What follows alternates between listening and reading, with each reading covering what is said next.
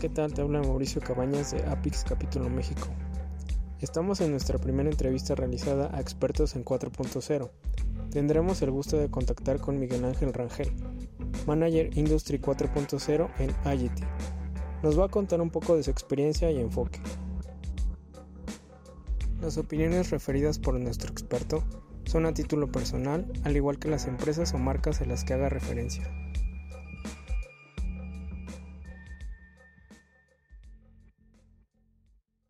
Estamos aquí con nuestro primer invitado, Miguel Rangel. Este, él es especialista en 4.0 y nos va a comentar sus puntos de vista con unas breves preguntas que hicimos para, para que nos respondiera. Antes que nada, muchas gracias Miguel por darnos la oportunidad de iniciar con nuestra serie de entrevistas.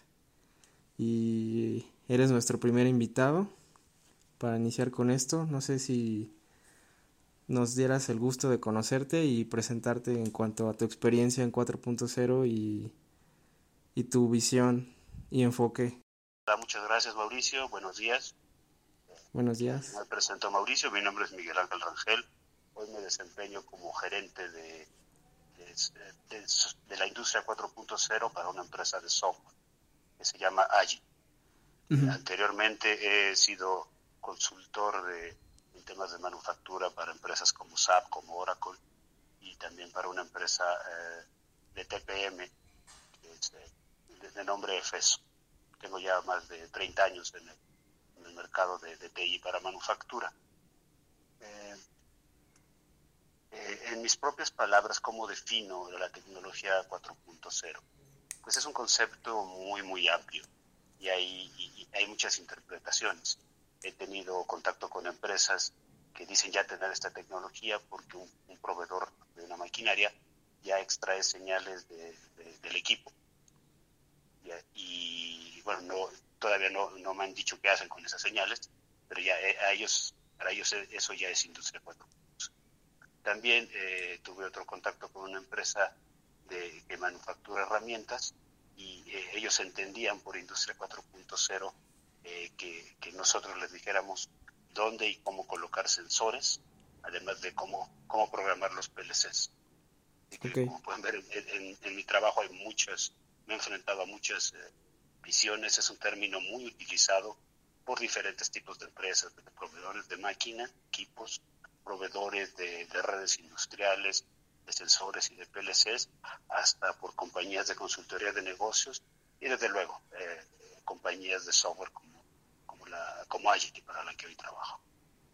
Ok, eh, vamos con la primera pregunta. Este, ¿Cómo crees que ha cambiado 4.0 o cambiará a las cadenas de suministro? Yo creo que mucho, mucho. Eh. De hecho, eh, estoy convencido que las cadenas de suministro están en constante evolución y han utilizado diferentes tipos de tecnología para, para hacerse más, más eficientes.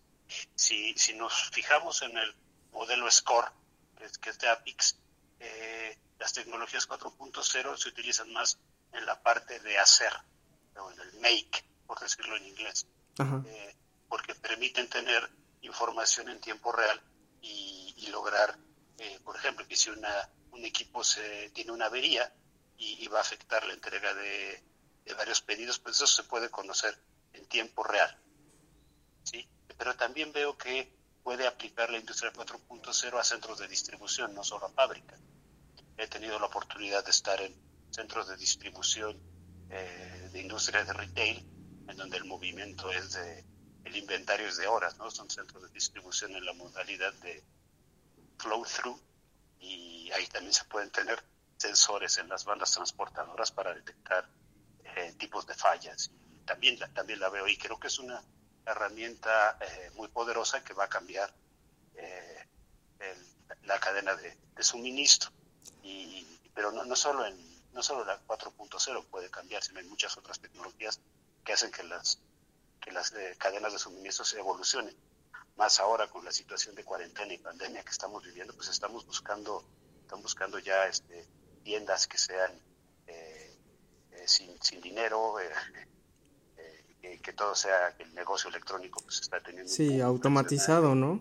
automatizado, donde se prevé el contacto, eh, ya estoy viendo soluciones que, que pueden con, inteligencia artificial detectar eh, si una persona que va a entrar a una fábrica tiene, eh, tiene o no puesto una mascarilla, a través de cámaras termográficas, leer la temperatura de la persona y poderle negar el acceso si es que tiene más de la temperatura de 37.5, ¿no? que es ahorita en el regreso a operaciones en manufactura una, una actividad crítica, no poder regresar a operar, que se reactive la economía, pero de modo seguro. Sí, así es. Y con un mínimo de riesgo, que no en dos semanas tengamos que volver a, cuarentena. sí, desde mi punto de vista, no sé, corrígeme si estoy mal, eh, el centro de distribución es este el, el área de oportunidad de la automatización y, y 4.0, ¿no? Eh, eh, de hecho, la, el término industria 4.0 es hablando en términos históricos, la cuarta revolución industrial, y fue un concepto que acuñó el gobierno alemán para las empresas de manufactura en Alemania. Sin embargo, ese concepto pues se ha ido, se ha ido adoptando y tomando diferentes, diferentes formas. nació en la fábrica, como decía yo al principio, nació para la fábrica, pero yo lo que quiero transmitir es que no solo es en la fábrica donde se puede tener ventaja de 4.0, se puede también tener en centros de distribución. Ok. Y eh, pasando a la segunda pregunta, ¿qué deben hacer las empresas para integrarla en sus procesos? Eh, ¿4.0 podría ser para todos o no para todos? Yo creo que primero que tienen que hacer es eh, tener claridad de para qué quieren usar la tecnología 4.0. Eh, sí, muchas veces no hay claridad, ¿verdad?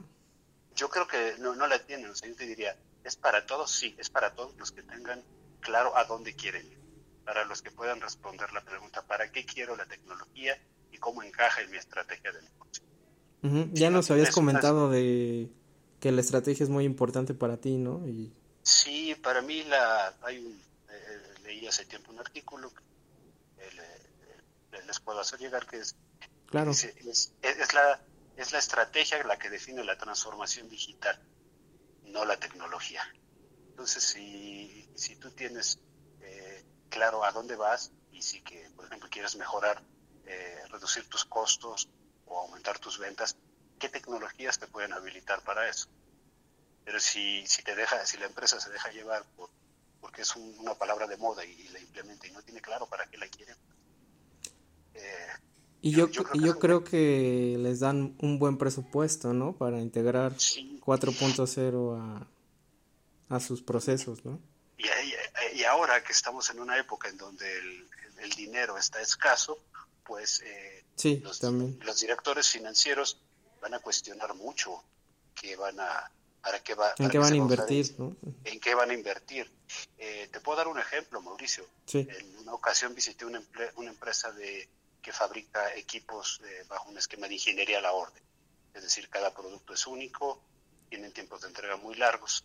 Y tenían la problemática, ya no me tocó ver si la resolvieron o no, eh, pero de que cada vez que un cliente quería conocer el estatus de su, de su orden, el gerente de planta tenía que recorrer la planta ir preguntando en cada estación de trabajo por, por la orden de ese cliente, ¿no? Y eso pues, pues tomaba tiempo. Ellos podrían usar la tecnología 4.0 para que en tiempo real el mismo cliente pueda entrar a través de un portal y conocer dónde está su orden y cuándo va a llegar.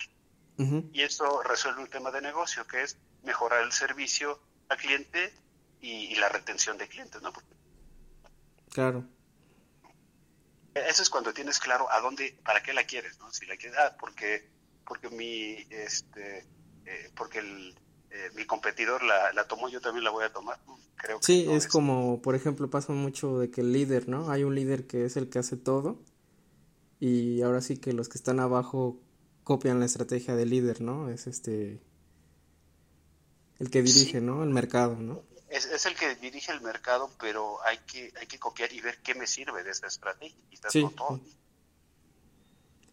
Ok. Pero respondiendo ya finalmente la pregunta, yo creo que eh, eh es para todos, yo creo que es para las empresas que tienen prácticas de, gestión de negocios muy sólidas. Sí, empresas eh, solidificadas, ¿no? procesos.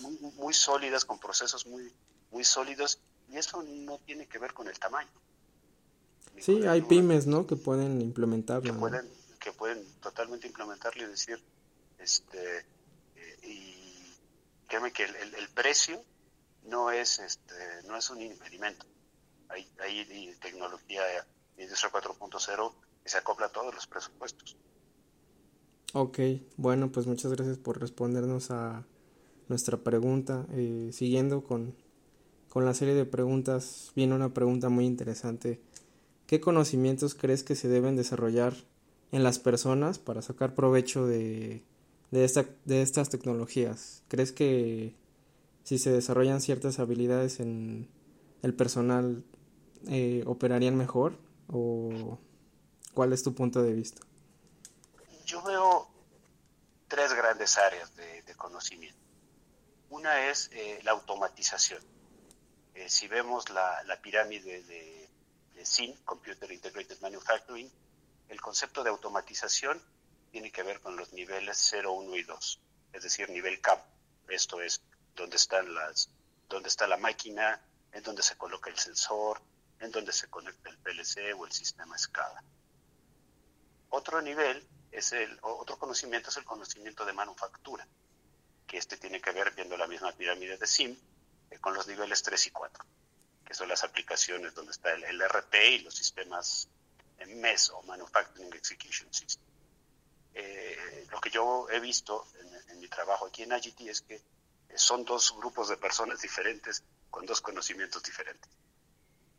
Eh, y muchas veces no se empatan. Entonces hay que lograr conectar este conectar no hay no hay un match no de no no hay, no hay un match una, una empresa grande farmacéutica mexicana su proyecto o su primer intento de industria 4.0 fracasó me lo dijo el director de manufactura fracasó porque fue un proyecto de automatización no fue un proyecto de manufactura entonces a la gente de automatización pues ya obtenía las señales las subía, al, las dejaba en una base de datos aislada y nadie tomaba provecho de estas señales. Entonces yo creo que hay que considerar un, proyecto integral que vea todos los niveles. Sí, este, más holístico todo, ¿no? Tomar todos los puntos de vista. Sí, y, que quizás tiene que ver con las, eh, con las preguntas que, con la pregunta que, recién me, me, hiciste, Mauricio, es prácticas sólidas de, de, manufactura. Y ahí es donde creo que entra la tercera área de conocimiento, que muchas veces se, pasa por alto. Es la gestión del cambio. Ok, gestión del cambio, sí, es un punto de vista del cambio, muy importante. Porque, por naturaleza los seres humanos nos vamos a resistir al cambio. Sí, siempre ha habido una resistencia y, más que nada en, fechas recientes, ¿no? Que ha habido muchos cambios. Sí, y, la, y también te encuentras con una, la frase más cara que puede, que puede tener una empresa, sobre todo de manufactura, es no necesitamos eso, aquí siempre hemos hecho las cosas de esta manera. Sí, es una frase muy común. Es, una frase muy común y, que niega el cambio. Yo creo que hay, que entender que, los operarios tienen eh, cierta forma de trabajo, cierta cultura de trabajo, cierto nivel de conocimientos y hay que adecuar la tecnología a ellos, no hay que hacerles la vida más complicada. ¿no? La, tecnología tiene que permitirles, si van a capturar eh, cantidad producida, cantidad rechazada, tiene que ser quizás en una pantalla táctil y, o con una, con una pistola de código de barras que digan eh, eh, pasa o no pasa, pasan muy, muy fácil. Porque muchas veces los sistemas ERP, como SAP, Oracle, Microsoft Dynamics, están hechos para gente administrativa, para gente que trabaja en una oficina, no gente que trabaja al lado de... A nivel operativo, ¿no? A nivel operativo. Y, no estoy, y no estoy queriendo decir que uno sea mejor que otro, simplemente son diferentes. Y la forma de, llevarlos a que usen la tecnología es diferente. Claro. Yo, yo creo que juntando, dando un proyecto, como usaste muy bien la palabra, holístico, que contemple estas, estas áreas en un proyecto integral, creo que eh, las probabilidades, probabilidades de éxito eh, aumentan. Ok. Bueno, muchas gracias. Eh, siguiendo con la última pregunta para finalizar con esta entrevista.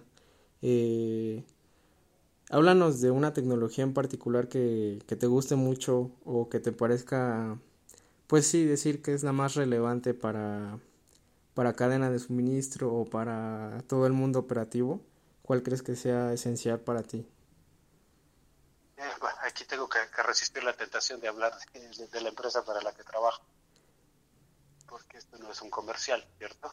Claro, pero no, no tenemos problema tampoco. Ah, yo creo que el, eh, yo creo que es, es, la programación, la programación de producción la que puede eh, ayudar a las empresas a ser más ágil.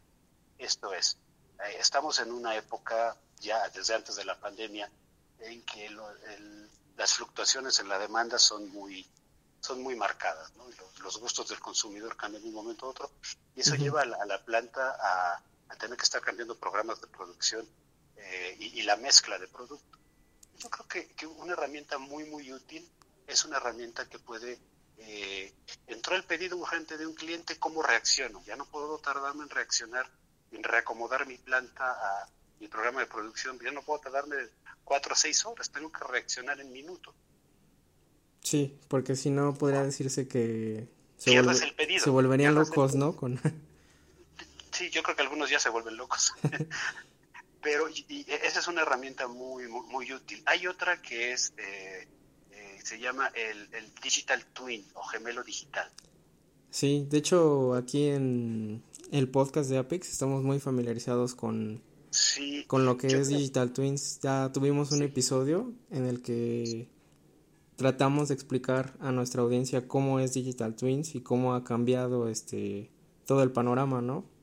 Sí, yo acabo de estar en, en un webinar donde lo explicaron muy bien, muy bien que para qué, sobre todo para qué sirve. Porque ahora eh, ya, ya no solo hay que reaccionar, la, capacidad de respuesta, o déjame usar el término en inglés, responsiveness. Es, ya, no, ya no es solo cómo te entrego más rápido, sino cómo... ¿Cómo eh, reacciona? Cómo, readecu, cómo eh, rediseño el layout de la planta de forma muy rápida porque tengo que hacer un nuevo producto que quizás nunca he hecho.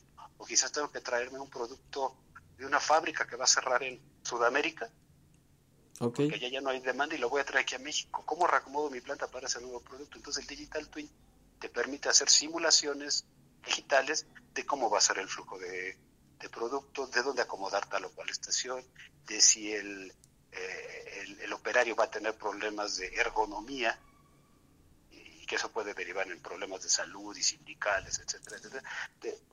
eso lo puedes hacer antes de siquiera en el mundo virtual, antes de siquiera entrar al... Sí, son dos mundos, ¿no? este... Creo que esa, esa tecnología eh, va a ser, debe ser muy, muy, muy tomada en cuenta. Ahorras tiempo y dinero y, desde el punto de vista más sencillo. el, costo del software se, se paga con lo se que paga te puedes solo. ahorrar, te, puedes ahorrar de, de, una mala decisión, es decir, este, pues este no era el layout, vamos para atrás. ¿Podrías comentarnos eh, algún software de Digital Twins que conozcas? Pues mira, eh, sé que lo tiene, te puedo decir tres proveedores. Ok. Eh, que son Honeywell, Siemens y Dassault Systems. Ok. Y ellos tres tienen, tienen, tienen tanto un software para Industria 4.0 y también software para Digital Twin. Que aquí otra vez vuelvo al, comentario con que inicia, Industria 4.0 es muy amplio, entonces hay, quien puede incluso eh, tratar de encajar el Digital Twin dentro de Industria 4.0, cuando en realidad eh, pues no, es el origen. ¿no?